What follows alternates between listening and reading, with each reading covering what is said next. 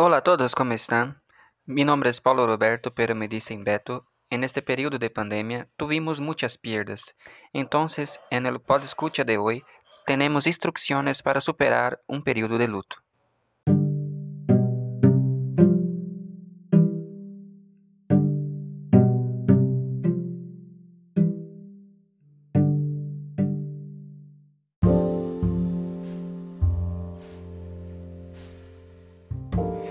Instrucciones para superar un periodo de luto.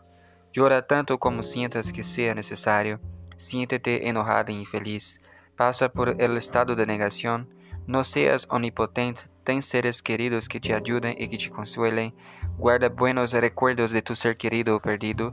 Habla mentalmente o en voz alta con tu ser querido, como si todavía estuviera aquí. Habla contigo mismo o con tu espiritualidad. Agrega terapia si es posible.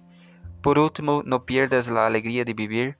La persona que perdiste permanece contigo en tu corazón.